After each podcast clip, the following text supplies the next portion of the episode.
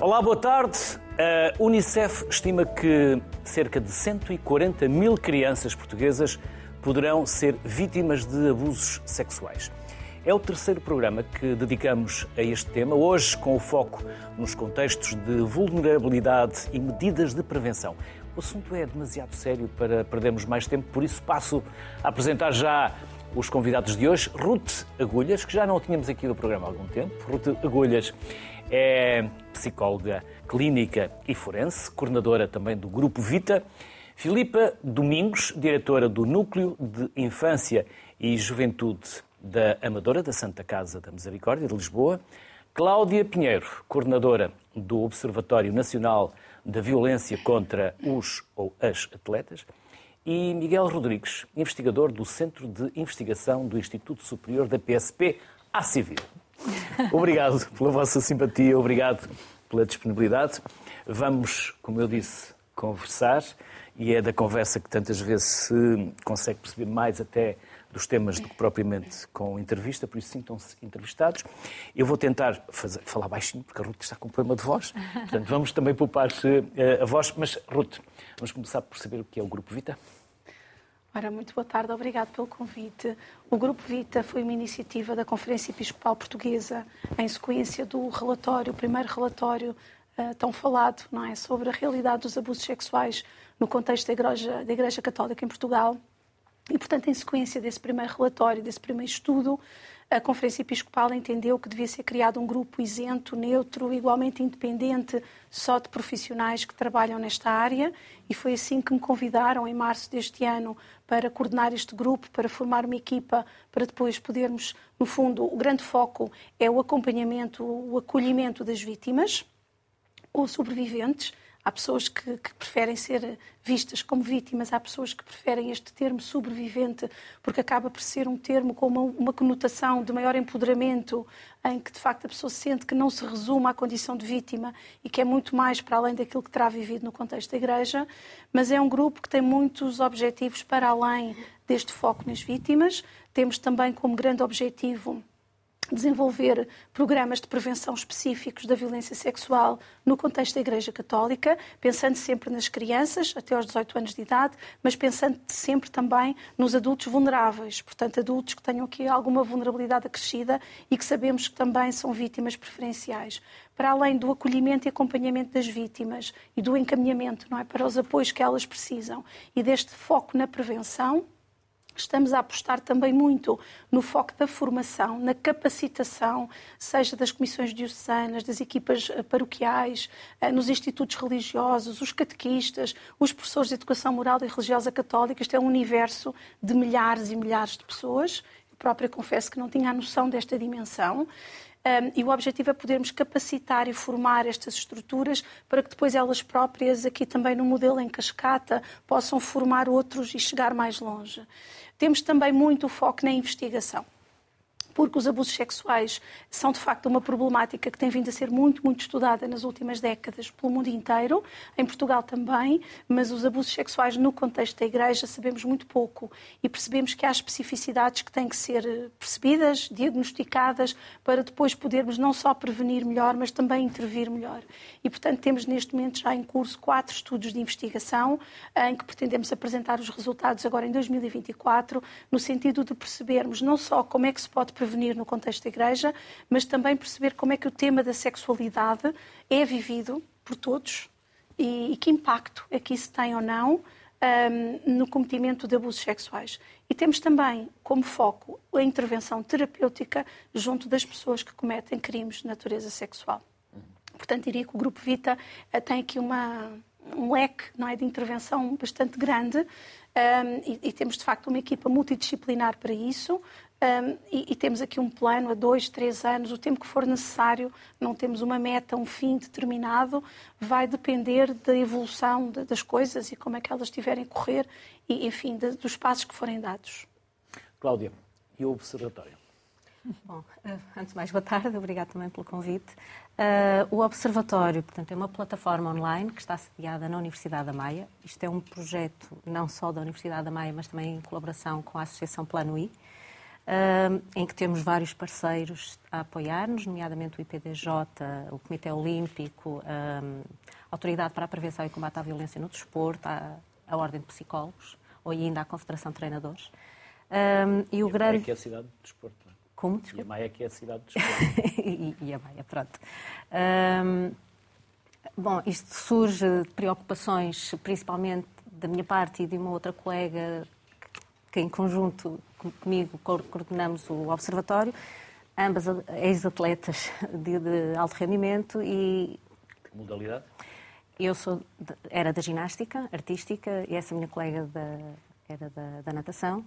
E depois, em conjunto, também com uma outra colega nossa que tem já uma larga experiência em observatórios de outro âmbito, hum, decidimos que tinha alguma coisa a ser feita relativamente ao desporto, na medida em que é um fenómeno que começa a dar que falar. Uh, começam a vir muitos casos uh, a nível internacional e nós começamos a ver, isto também existe em Portugal, mas uh, há poucos números, não está estudado e achamos que era a altura de fazer alguma coisa. E então, há três anos atrás, 2020, criamos o Observatório, um, que acima de tudo é uma plataforma online, onde qualquer pessoa que tenha sido vítima ou que está a ser vítima ou que tenha testemunhado alguma situação que a percepcione como violenta ou que uh, tome conhecimento de alguma situação dessa natureza, que percepcione como sendo fora do contexto, não é?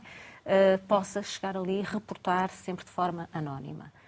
O que é que nós fazemos com isto? Uh, o nosso objetivo não é, dar não é tratarmos as situações em si, mas sim darmos o encaminhamento se as pessoas assim o desejarem portanto é tudo anónimo, mas quem necessitar de algum tipo de apoio, que queira eh, que seja dado algum seguimento ao seu reporte, eh, deixa o seu contacto só nessa situação e nós encaminhamos para as autoridades competentes, nomeadamente para os nossos parceiros, para darem encaminhamento à situação e a partir daí eh, está fora de, de, do nosso alcance, porque não é isso que nós pretendemos.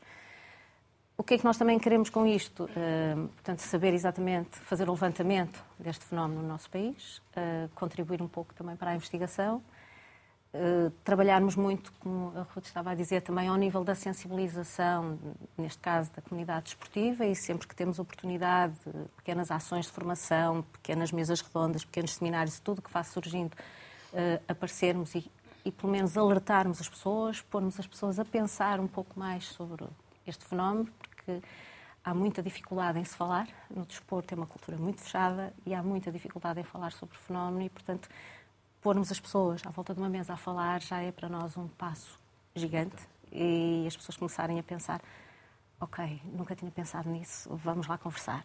Uh, portanto, este é um dos nossos grandes intuitos. Outro intuito nosso é podermos, de alguma forma, também eh, colaborarmos na formação, por exemplo, de treinadores, e já temos demonstrado toda nosso, a nossa disponibilidade para colaborarmos, de alguma forma, na, na formação de treinadores, eh, para que esta temática seja trabalhada ao nível da sua formação também. Filipe, e o vosso núcleo?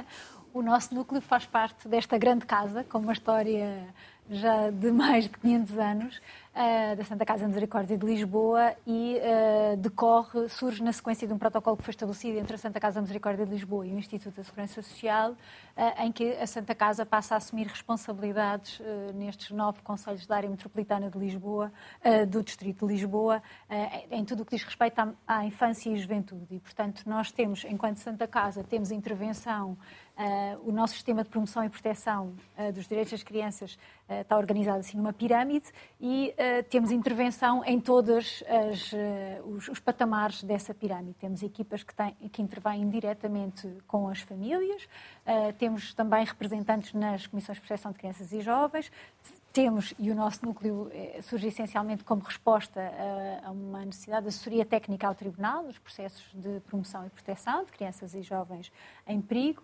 Depois temos também uma vasta intervenção nas nossas casas de acolhimento residencial, agora eh, numa aposta muito clara também no acolhimento familiar. O que a lei expressamente diz é que crianças até aos seis anos que por algum motivo não possam permanecer eh, junto das suas famílias, seja nuclear, seja alargada, têm direito a uma família e, portanto, temos uh, em vigor uma campanha da promoção do acolhimento familiar. Um, temos também depois o acolhimento residencial e também a área de, da adoção e do apadrinhamento civil. Portanto, temos aqui assim uma grande intervenção. No nosso núcleo, uh, é, é, numa comunidade muito específica, na Amadora, uma, uma cidade com, com, muitos desafios, eh, mas também com muitas potencialidades e, e trabalhamos aqui já no, no cimo desta, desta pirâmide e, portanto, situações de abusos sexuais eh, desde 2015, com a alteração legislativa, o abuso sexual intrafamiliar já não é da competência das CPCJs e, portanto, são, é o Tribunal e as nossas equipas prestam assessoria ao Tribunal justamente também nestes processos. Procuramos ter também aqui junto da comunidade um trabalho em rede na prevenção destes abusos e aí é fundamental. Se calhar já me estou a alongar muito, Luís, diga. Pode continuar. é fundamental. Sabe que não, não interrompemos muito, porque gostamos de deixar o raciocínio mas sabe é, que eu quando começo... Temos tempo, ainda só passámos 11 minutos ah, de então programa, pronto. por isso... Não, mas na área, na área da prevenção é fundamental também este trabalho. Eh, nós trabalhamos já muito na reparação e no acompanhamento destas situações de perigo identificadas, mas trabalhamos também muito com as equipas que estão no terreno, com as escolas, sobretudo, eh, que são entidades fundamentais, por exemplo, para a prevenção do abuso sexual e para a intervenção também. Não é? é preciso formar, por exemplo, os profissionais, e falamos de professores, mas falamos também de auxiliares, uh, de assistentes operacionais, uh, que muitas vezes são os confidentes de algumas crianças e jovens. E, portanto, é preciso investir também na formação de todos os profissionais que intervêm diretamente com estas crianças e estes jovens para prevenir todo o tipo de maltrato, todo o tipo de, de, situação de perigo a que as crianças possam estar expostas. Miguel, eu não vou perguntar o que faz a PSP, mas vou perguntar o que fazem vocês enquanto centro de investigação e o que investigam. Por alguma razão está aqui, por isso. Exatamente. Venho, é venho como investigador do Centro de Investigação do Instituto Superior da Polícia, eh, que ajudou também a, delinear a, a, obra que aqui trago hoje, este estudo, e vai ao encontro do que ouvimos aqui. Eh, vou já a mostrar. obra. Também temos na regi, mas vou já mostrar. Exatamente. Sim. Violência nas escolas. Um, transmitir, apresentar, analisar para conhecer e melhor intervir. Essencialmente, uh, é daí que vem esta obra. Ela decorre de um, de um pós-doutoramento eh, na Universidade de Lusófona, em Educação, eh, e trabalhei a questão da violência escolar com dados oficiais a nível nacional dos últimos 12 anos. Os dados são agora atualizados, são diferentes daqueles que nos eram transmitidos pelos nossos relatórios anuais de segurança interna. Foram dados transmitidos diretamente para esse pós-doutoramento pelo Ministério da Administração Interna e que nos mostra que em Portugal, nos últimos 12 anos, existe uma média de 9.051 eh, ilícitos em ambiente escolar. Alguns criminais, outros não criminais, no entanto, cerca de 70% destes 9.051 que conhecemos e que são identificados maioritariamente pelos programas da Escola Segura da, da PSP e da GNR, são os valores que são oficiais, digamos assim. No entanto, este estudo Mas foi... 9.051 por ano? Por ano, por em ano? média nacional, uh, nas nossas escolas. Apesar dos dados da violência... Referenciados, não é? Refer... Exatamente, identificados, referenciados apesar destes dados eh, envolverem toda a dinâmica da escola. Também envolve o trajeto casa-escola e escola-casa, por exemplo, ou a envolvência da escola, todos estes crimes. Exatamente, a comunidade escolar, digamos assim. E ao encontro do tema de hoje, eh, as ofensas sexuais são, são um dos crimes que são identificados. Eh, neste caso, é o oitavo crime ou ilícito mais identificado nas nossas escolas em Portugal. Para além destes dados, destes números que nos ajudam a conhecer melhor esta realidade, eh, foram entrevistados centenas de, de atores principais da comunidade escolar, diretores eh, de agrupamentos, diretores de escola, coordenadores de escola, professores, forças de segurança do programa Escola Segura, associações de estudantes, assistentes operacionais e hum, alguns elementos e técnicos chamados gabinetes de apoio ao aluno e à família que alguns agrupamentos de escola têm. E percebeu-se que, apesar dos, dos, nossos dados identificarem a agressão física, a injúria, a ameaça, a coação, o furto, o roubo, as ofensas sexuais como os crimes mais denunciados a título oficial, todos eles, de forma taxativa, referem que efetivamente será o bullying e o cyberbullying o crime mais denunciado nas escolas em Portugal. O mais denunciado não o que mais ocorre. Não é denunciado. Primeiro porque, a nível legal, não existe bullying nem cyberbullying em Portugal o crime não está devidamente fundamentado, digamos assim, implementado no nosso, no nosso código.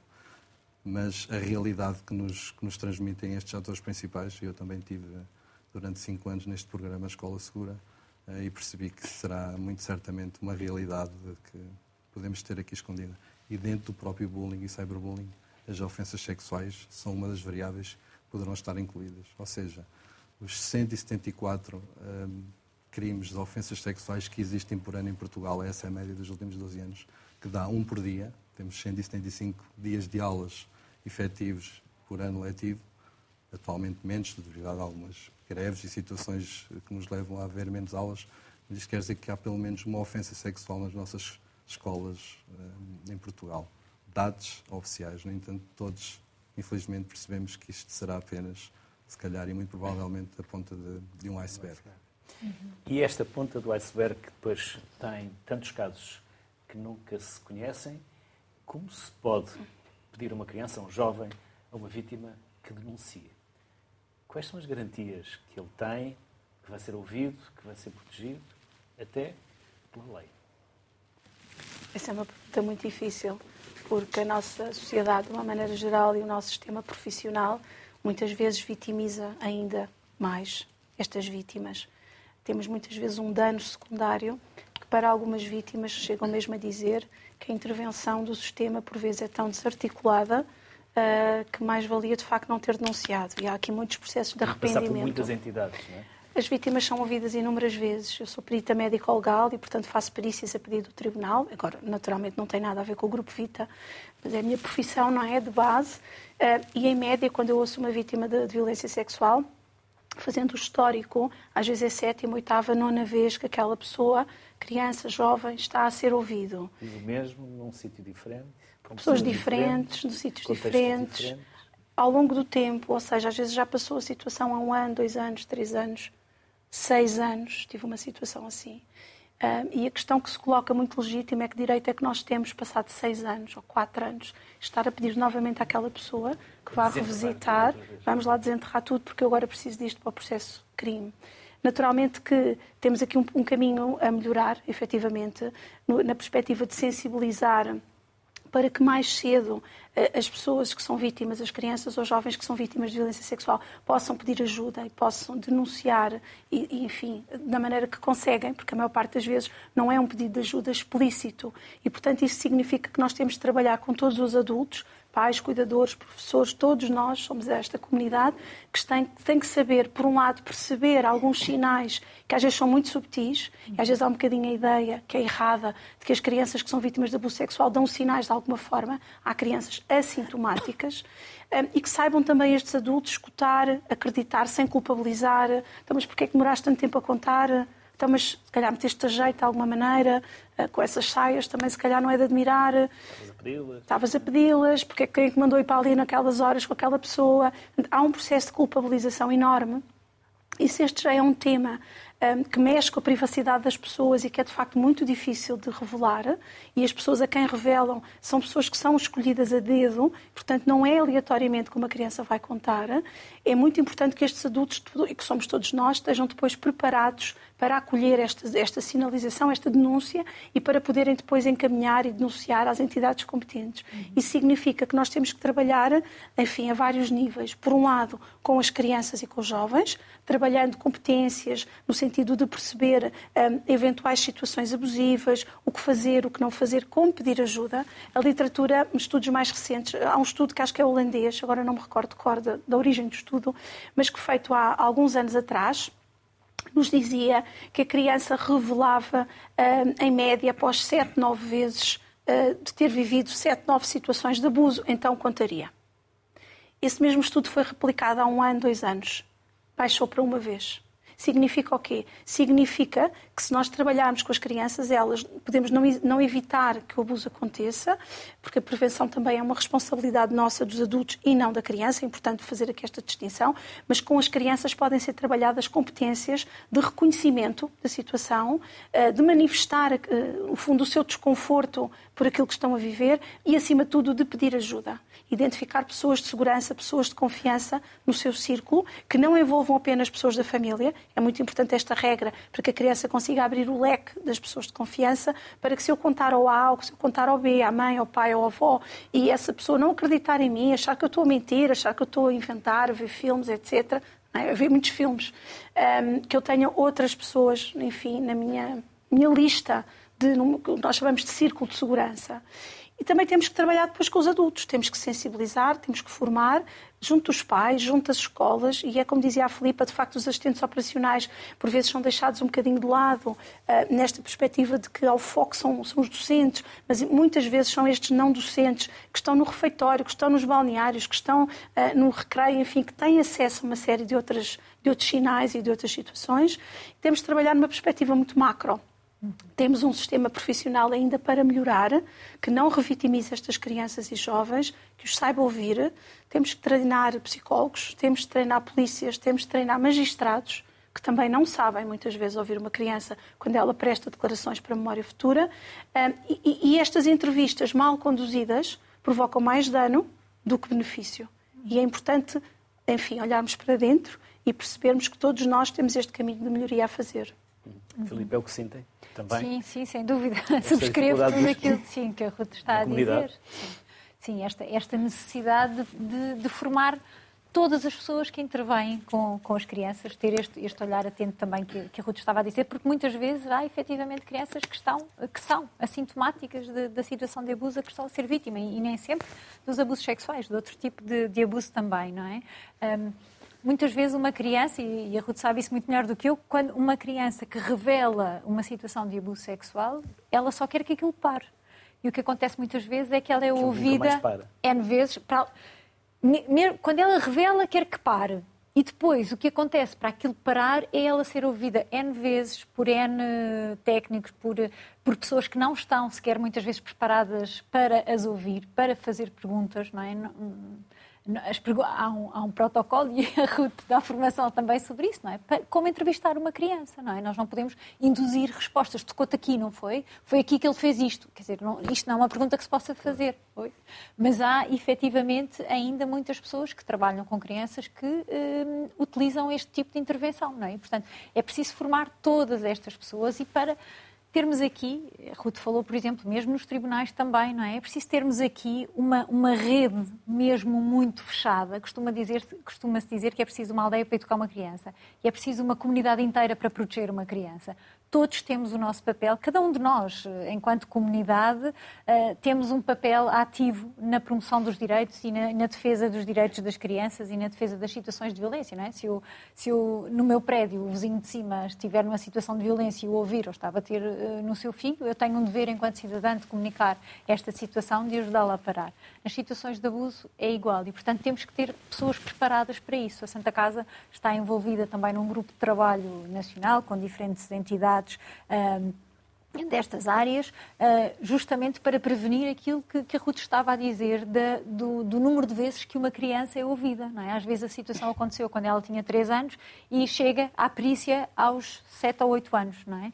E isto não é aceitável, porque o que estamos a fazer é retraumatizar esta criança vezes, vezes sem conta, não é? E muitas vezes são os próprios serviços a fazerem isso. Existe uma, uma grande preocupação em que, quando um processo de promoção e proteção, portanto, um processo que que tem como objetivo proteger a criança em contexto eh, judicial, deve ter uma relação muito próxima, isto nem sempre existe, com o processo crime que decorre em relação àquela situação que foi reportada. É? Nós, na equipa de assessoria ao tribunal, nestes processos, por exemplo, se há uma suspeita de que uh, esta criança vive com um abusador, tem que ser tomada uma medida que afaste este, este abusador da sua casa, mas este processo de crime tem que andar rapidamente, tem que se perceber também se isto aconteceu ou não aconteceu, como é que podemos melhor proteger a criança. E isto só acontece se tivermos esta intervenção integrada com a justiça, com a saúde, fundamental também, com a educação, com a comunidade, com todas estas uh, entidades. Miguel, a Ruth também falou das polícias. E as polícias têm preparação, recebem formação, estão formados? A preparação e a formação têm que ser sempre contínua. atualizada, tem que ser contínua. Uh, e então, para temas e temáticas e problemáticas como, como estas, uh, a formação tem que ser muito mais uh, reiterada. eu percebo a necessidade que há necessidade, não a obrigação que há de formar cada vez mais o sistema policial e jurídico, aqueles que trabalham de forma uh, direta na, na, primeira fase de intervenção.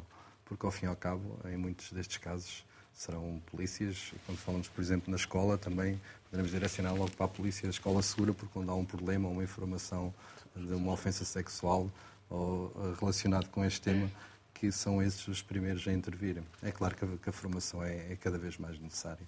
Isto leva-nos também a, a, perceber que as questões que nos levam também um pouco à, àquilo que me traz aqui hoje, às questões da delinquência, quando olhamos para, para, para um livro Violência nas Escolas, percebemos ou pensamos, estamos a falar de delinquentes. Hum, cada vez mais já há certeza da, da própria comunidade científica que estes delinquentes terão sido, primeiro que tudo, vítimas de violência doméstica em casa, de maus tratos, situações de abuso sexual e a partir daí poderá ter despoltado esta ligação a estes números que nós temos aqui da delinquência, da delinquência juvenil e da violência ambiente escolar.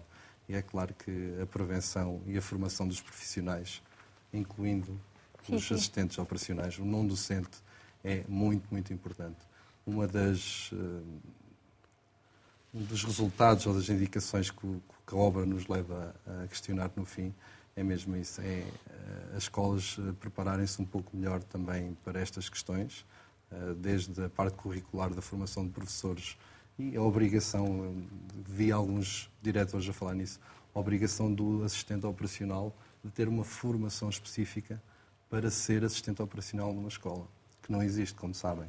Existem alguns cursos, podem, retirar, podem podem ter acesso a título particular, mas para ser assistente operacional numa escola não é, não é necessário tirarem uma formação específica.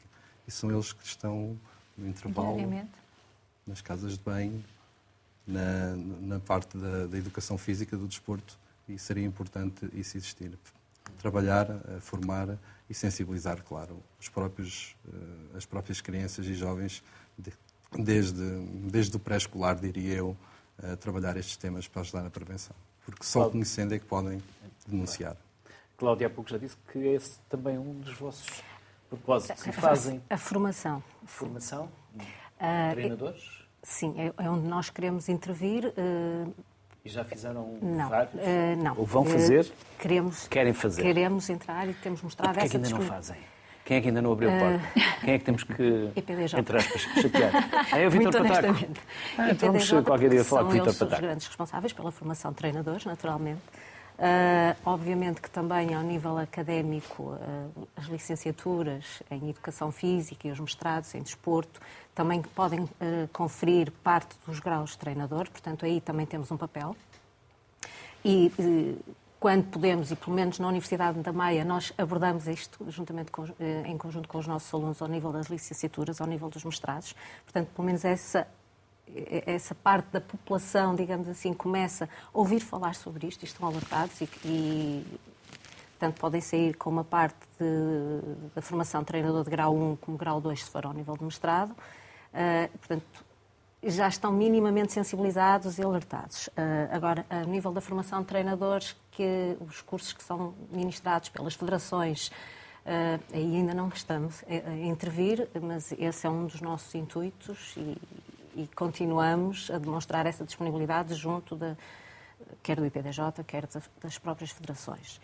Um, eu, eu, digo que, é exatamente como a Filipe ou a Ruth dizem, é absolutamente uh, importante a sensibilização de toda a comunidade, um, dos atletas, das atletas, um, treinadores, dirigentes, os próprios progenitores conseguirem às vezes ser capazes, eu sei que não é fácil, mas identificar alguns sinais de que algo não está bem com, com aquele atleta. Mas é muito difícil e efetivamente extraordinariamente complicado isso e a maior parte, e se estivermos a falar de atletas, crianças, eh, no mundo do desporto, eles têm muita dificuldade em reconhecer que determinado tipo de comportamentos não são adequados, que são abusivos. E aqui, quando falamos de abusos, não é só os abusos sexuais, há outro uhum. tipo de abusos que nos preocupam eh, particularmente, mas que não, não conseguem reconhecer. Eles normalizam esses comportamentos porque é uma cultura onde se normaliza. É, é a normalização dentro do, do desporto, porque se espera que os atletas sejam resilientes, sejam fortes e, eventualmente, denunciar uma situação destas é dar parte fraca. chamemos-lhe assim, não é? Uhum. Portanto, é o mesmo que dizer eu não sou forte, eu não sou resiliente. E, portanto, é muito complicado. E só a título de exemplo, a maior parte dos reportes que nos vêm cair no observatório é de pessoas que já deixaram a prática ou então que testemunharam, tiveram conhecimento. Pessoas que estão a vivenciar no momento são muito poucos os que reportam, porque têm muita dificuldade de reconhecer esses comportamentos uhum. como abusivos. Uhum. E esta é a nossa grande luta, digamos, tentar pôr as pessoas a pensar e a, a reconhecer que há coisas que não são normais, não podem ser normalizadas, não podemos continuar a ocultar. Sim, sim. E, e isso no desporto é complicado. Ruth, há exemplos de outros países onde a vítima não tem que andar a saltitar durante anos que poderiam e que deveriam servir de inspiração? Eu vi, só vivi a cores há 24 anos no Canadá onde estagiei. Portanto, sim. E também já temos boas experiências também em alguns países da Europa. Uhum. O que significa o quê? Mais significa... para norte. Pois, sim, mais para norte. Nós ainda estamos aqui no sul. Significa Há que. coisas que demoram a chegar cá, não é? As nós... coisas más correm estou... depressa, mas as, as, coisas boas, por vezes. Eu já estou à espera há mais de 20 anos, portanto ainda consigo esperar mais. Mas temos que acelerar este ritmo. Estamos a falar de locais onde as crianças são ouvidas, são ouvidas por alguém treinado, por alguém que tem um auricular, como, como os apresentadores de televisão têm, e atrás do espelho ou atrás das câmaras estão todos os intervenientes que precisam de fazer perguntas àquela criança. E o, o, o, entrevistador vai recebendo, vai filtrando e vai adequando à entrevista. E depois, no final, toda aquela eh, entrevista que foi gravada, que fica devidamente documentada, pode ser utilizada nos vários contextos. É para este modelo que nós temos de caminhar e sabemos que em Portugal está para breve, depois a Filipe pode falar sobre isso, um modelo piloto com algumas entidades nesse sentido, mas efetivamente eu queria só salientar que nós temos este caminho ainda a seguir nesta intervenção mais secundária ou mais terciária, que é quando já aconteceu e quando vamos tentar, como todos já aqui sublinhamos, minimizar os danos desta vitimização secundária, mas nós temos que mudar o nosso chip, não só na violência sexual, como em tantas outras formas de violência, que é apostarmos mais na prevenção primária, universal, antes do problema ocorrer. E, portanto, nós andamos muitas vezes a correr atrás do prejuízo, peço desculpa pela expressão, mas é isto que eu sinto enquanto profissional nesta área há 25 anos, que é vamos tentar minimizar o dano como é que agora vamos tentar minimizar o impacto, não, é? não retraumatizar estas crianças ou jovens, mas nós temos que, da mesma forma que nos preocupamos com este caminho, mudar o foco e pensar na prevenção. E na prevenção não basta só sensibilizar, capacitar as instituições, pensando numa escola, pensando num clube de desporto, pensando numa igreja, numa paróquia, numa aula de educação moral e religiosa, numa catequese, têm que identificar mapas de risco, têm que antecipar as possíveis situações de risco, perceber qual é o nível de risco, o que é que pode ser risco e que boas condutas, que boas práticas, que medidas preventivas é que podem ser implementadas exatamente para prevenir que aquela situação aconteça. Tem que haver sempre, de uma forma transversal, uma política de recrutamento seguro. E repito, repito que já disse muitas vezes, não disse aqui ainda, recrutamento seguro não é só pedir o o registro criminal. O registro criminal vale o que vale até porque sabemos muitas vezes, enfim, que há crimes também que foram cometidos na, adolescência, enquanto tutelar educativo também não aparece no, no registro criminal. E, portanto, o registro criminal é importante, às vezes há assim uma confusão e algumas instituições, enfim, ficam um bocadinho incomodadas e na Igreja temos passado um pouco por isso. Ah, agora tem que se pedir um registro criminal. E estamos muitas vezes a falar, e no contexto do desporto penso que também é transversal, onde há muito voluntariado. E quando há muito voluntariado, estamos tão sedentos de ajuda e de voluntários que o nível de rigor nessa seleção e nesse acompanhamento dessas pessoas é mesmo muito baixo. E, portanto, ou inexistente. Ou inexistente. Eu diria que isto é palco, não é? Para que quem de facto Uh, tem este desejo de cometer este tipo de, de, crime e de se envolver sexualmente com crianças e jovens, isto são os paraísos, não é? É o, é o mundo online, uh, são os, os, locais sem supervisão, temos muitas situações e também agora até tocando aqui um bocadinho o desporto, porque também é uma área onde eu tenho trabalhado em articulação, enfim, com o IPDJ. Um, nós temos as boleias que são dadas pelos pais, nós temos os torneios, onde muitas vezes ficam todos a dormir num pavilhão, nós temos na, na, no contexto da igreja os retiros, os acampamentos, enfim, nós temos imensas situações de, que propiciam a estas ocorrências. Portanto, temos que olhar para estas situações, porque um risco num acampamento é diferente num risco, do risco num retiro ou de uma boleia de carro. E temos que antecipar esses riscos, fazer o que chamamos de mapa de riscos uhum. e depois antecipar medidas preventivas. Nós temos que começar a pensar antes do problema ocorrer. E eu acho que aqui em Portugal nós temos ainda demorado mais tempo, não é só na violência sexual que nós prevenimos pouco, nós prevenimos pouco, eu diria, todas as formas de violência. No desporto há uma agravante, é que se denuncia ou se não... Não se denuncia. Ou se silencia eh, pode significar sair da equipa titular, perder. Exatamente. Há uma consequência direta que. Pode haver. E esse é um dos receios, eu diria, que um dos receios da maioria do, dos atletas, porque aqueles que enveredam por uma carreira desportiva, naturalmente têm os seus próprios objetivos, querem resultados, querem sucesso, e o denunciar uma situação pode significar o deixar de pertencer à equipa ou outro tipo de represálias. Mas ser excluída do grupo e tantas vezes Exatamente. estão ali os amigos. Está ali Exatamente, deixar de fazer parte. parte do grupo, isso sem dúvida nenhuma. E, portanto, esse é mais um fator que pode inibir hum, a denúncia de uma, qualquer forma de violência. E, e como diz a Ruth, uh, o, o desporto funciona muito com voluntários, sem dúvida nenhuma. Portanto, não há um controlo muito grande sobre as pessoas que estão a dirigir, sobre as pessoas que estão a treinar eh, e, portanto, torna-se um ambiente muito propício porque todos querem resultados. É? Os atletas, os treinadores, os dirigentes, todos querem resultados. Os públicos. O, exatamente, toda a gente. Os pais querem resultados. As próprias federações e instituições que, Sem dúvida nenhuma. que apostaram e querem medalhas Sem e querem dúvida títulos, nenhuma. É? E, portanto, mais uma vez, é, silencia-se muito, muita coisa do que se passa dentro deste contexto.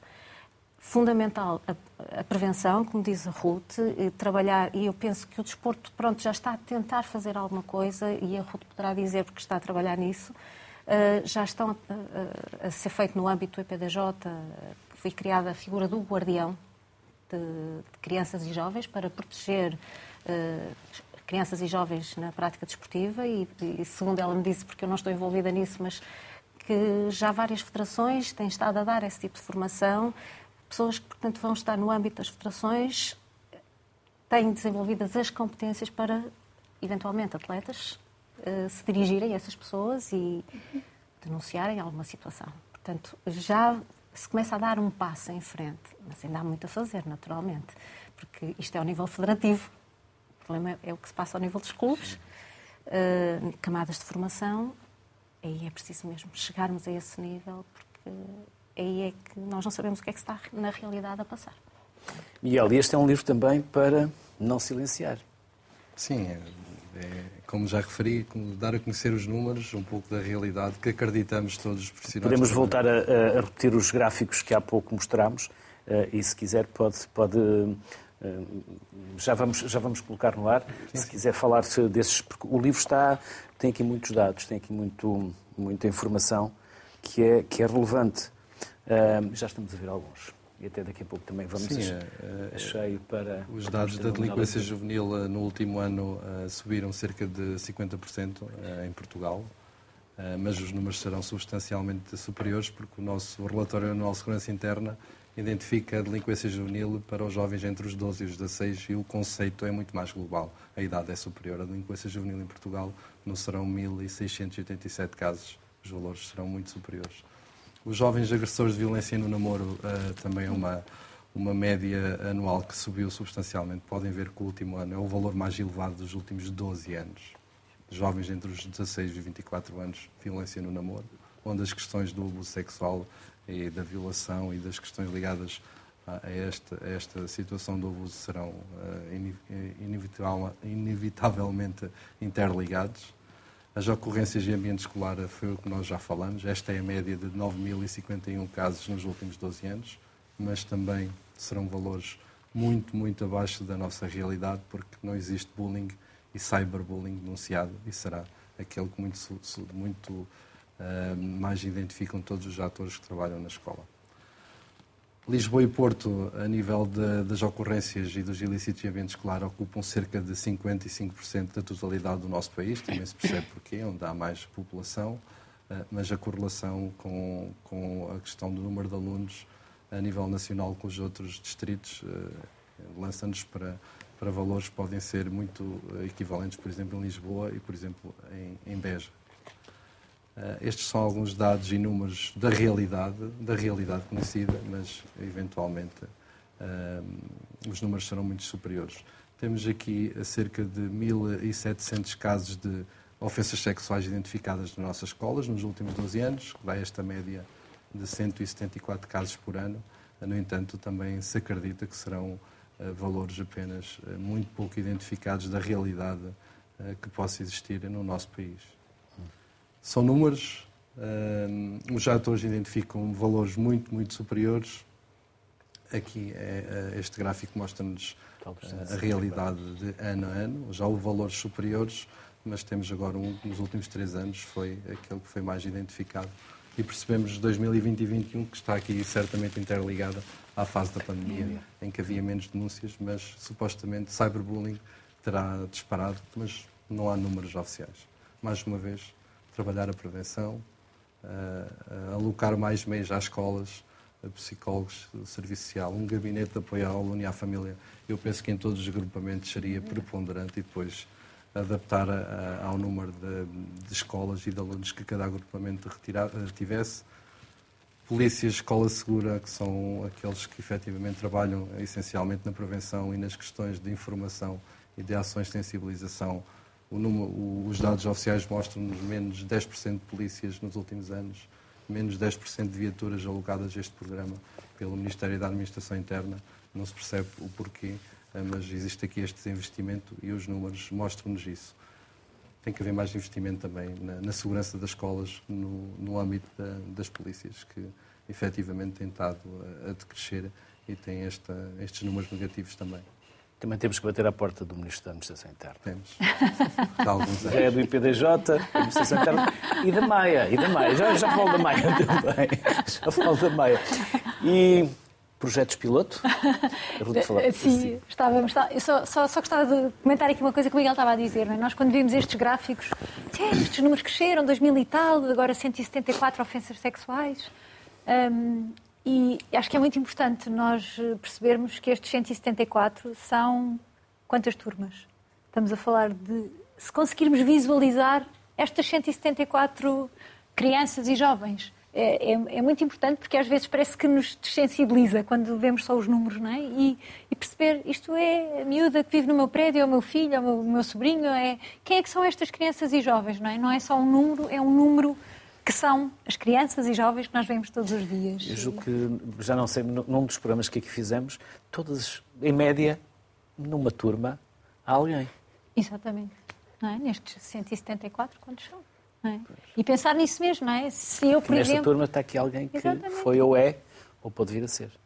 Daí a importância desta formação do pessoal docente e não docente, não é? Se eu enquanto professora, estou perante uma turma e saber que há uma criança que tem esta particularidade, há outra que tem esta característica, que vive num, num ambiente difícil, um bocadinho aquilo que, que, o Miguel estava a dizer ainda há pouco, não é? Aquilo que nós sabemos também é que estes jovens que hoje assumem comportamentos delinquentes, que assumem comportamentos violentos no namoro, por exemplo, que é um número que tem vindo a crescer imenso, não é? Estes, estes números que têm vindo a aumentar, quem é que são? Estes jovens, não é? São as crianças que foram acompanhadas pelas CPCJs ainda na sua tenridade, porque os pais se envolviam em situações de, de violência doméstica. Houve... Há aqui esta transnacionalidade, não é? Este ciclo da violência que urge quebrar, que é mesmo preciso parar. Em relação a esta situação do abuso sexual, este projeto piloto que, que a Ruth estava a falar, é, é, este que vai mais do norte da Europa, não é? Da, da Islândia, tem, tem um projeto que é o Barnahus, que significa a Casa da Criança, e, talvez já, já tenham falado também, Falamos porque é um projeto da Comissão programa. Nacional, exatamente, e Era portanto tem, tem exatamente, tem exatamente uh, este objetivo de minorar ou, ou, tornar em apenas uma única vez a criança ouvida nestes, nestas situações de, de abuso, seja sexual uh, ou emocional ou físico, mas depois também ter assumir-se também aqui como um centro de recursos terapêutico para toda a família, não é? Porque quando há uma situação de um maltrato, quando há uma situação de abuso, seja sexual ou não, há toda uma família que está em sofrimento e, e sobre a qual urge intervir, não é? Nós não podemos trabalhar aquilo que a Ruth dizia, não podemos trabalhar só na prevenção com a criança, não é? A criança ganha competências, podemos trabalhar as suas competências, mas também temos de trabalhar todos os sistemas que são à sua volta, não é? Designadamente o seu sistema familiar, mas também outros, o seu sistema escolar e todos os outros que, que giram uh, à sua volta. Portanto, o objetivo uh, é este, é darmos os primeiros passos aqui de forma concertada com parceiros da área da justiça, da área também criminal, da área da, da proteção à vítima, eh, porque há aqui uma questão que já, já há uns anos que se falava nos Child Advocacy Centers, não é, Ruth, que se fala, e havia uma questão que teve eh, legal, não é, que impossibilitava que isto acontecesse, não é, porque só as, as declarações dadas em sede da audiência é que eram validadas, por exemplo, no âmbito dos processos de crime, não é? Portanto, eh, é preciso haver aqui algumas alterações e é preciso todos estes parceiros também estarem focados nas, nas mudanças necessárias para que isto possa acontecer e que possamos prevenir eh, estas situações e proteger cada vez mais as crianças e jovens que são vítimas delas. Hum. Cláudia, também temos que bater à porta da Câmara Municipal da Maia e da Associação Nacional de Municípios, da Emília Santos e da Luísa Salgueiro. Acho que sim. aqui para bater à porta. Sim, ainda não o fizemos. E chatear, entre aspas. ainda não fizemos. Na, uh, pronto, uh, o Observatório ainda é recente, são três anos de funcionamento. Um, já temos estado a ser convidadas para participar em diversas uh, situações, em diversos tipos de, de, de, ações.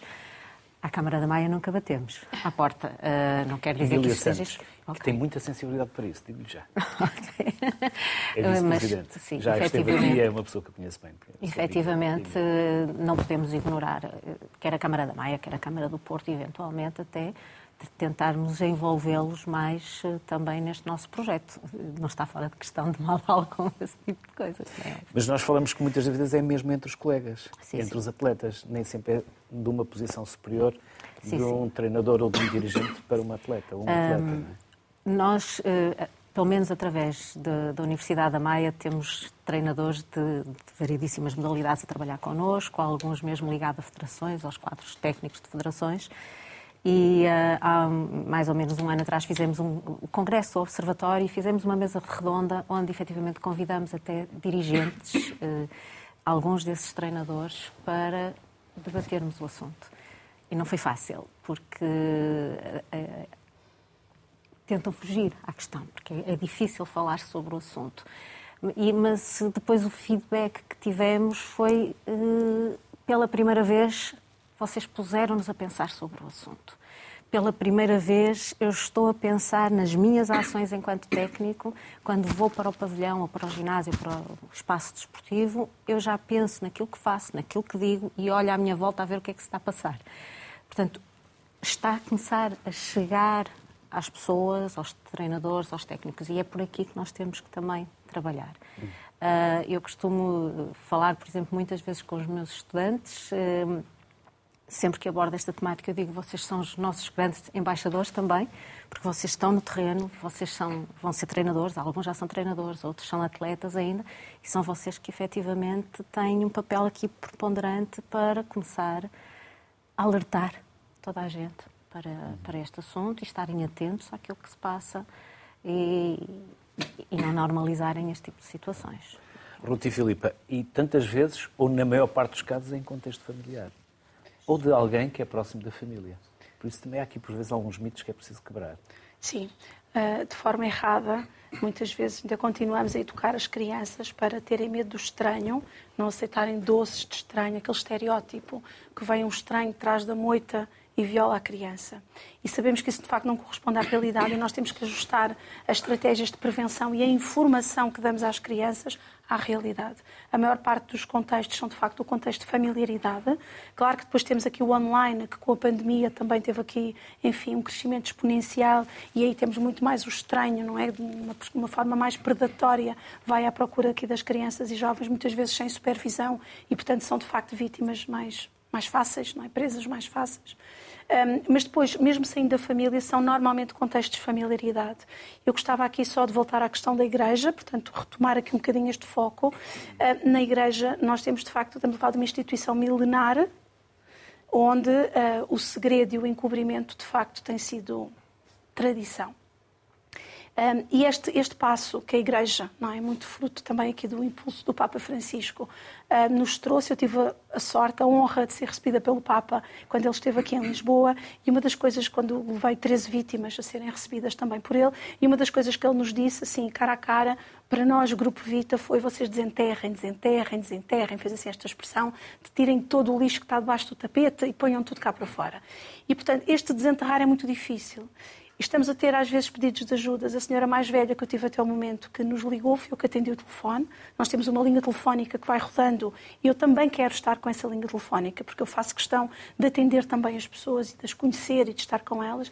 Uma senhora com 82 anos, que foi vítima há 70 anos. Portanto, estamos a falar nos anos 50. De alguém que viveu com com este Isso segredo. toda a vida. Sim.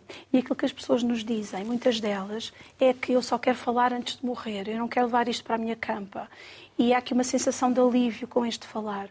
Um, e é muito importante também começamos a ver, nós só existimos há seis anos, há seis meses, peço desculpa, parecem seis anos. Foi um lapso. Foi um lapso, mas é um lapso, enfim. Uh, existimos há seis meses, o Grupo Vita, e começamos agora nos últimos tempos a receber uh, denúncias de pessoas mais novas. Uh, 16 anos, 19 anos, crimes que ainda não prescreveram. Nós temos naturalmente um canal aberto e privilegiado até com a a Procuradoria-Geral da República, com a Polícia Judiciária, não é que tem competência reservada na investigação deste tipo de crimes, e sinalizamos também para a Igreja, mesmo quando o suspeito está falecido e sabemos que está falecido, nós sinalizamos sempre que é para que gra- gradualmente se tenha a noção da dimensão destas situações. E é muito importante alertar para a importância de falar, porque neste momento o que é que começa a acontecer? Começa- começamos a cruzar informação e percebemos que afinal já não é só uma vítima que se queixa do suspeito A. Afinal já temos mais do que uma a falar do suspeito A. E isto robu- dá, robustez a um processo de investigação e há maior probabilidade de eventualmente poder haver uma responsabilização ahm, daquele suspeito.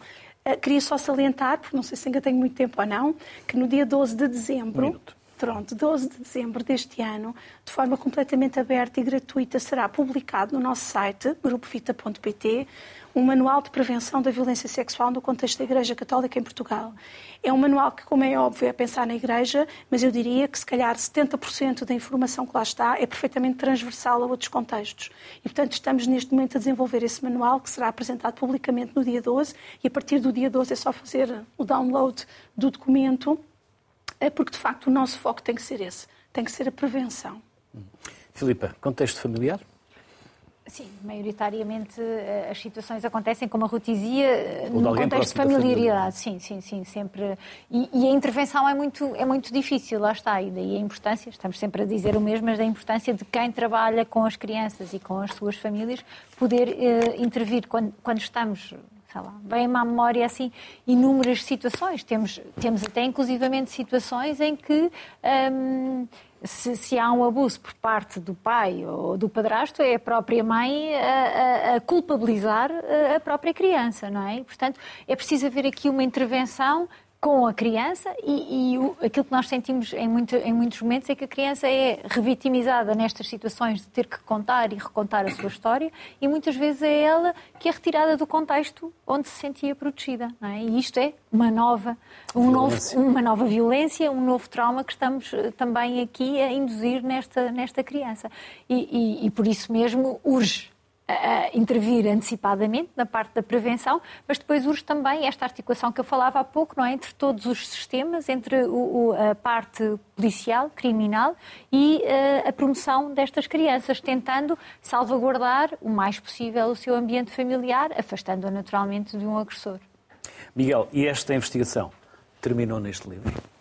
Ou vai ter uma Não continuidade? vai terminar, claro que não. Eh, Temos matéria para, para escrutinar muito mais eh, o que é que é esta caracterização da violência escolar e perceber eh, as temáticas e as problemáticas que estão interrelacionadas e que envolvem de forma direta tudo aquilo que nós aqui hoje estivemos a falar.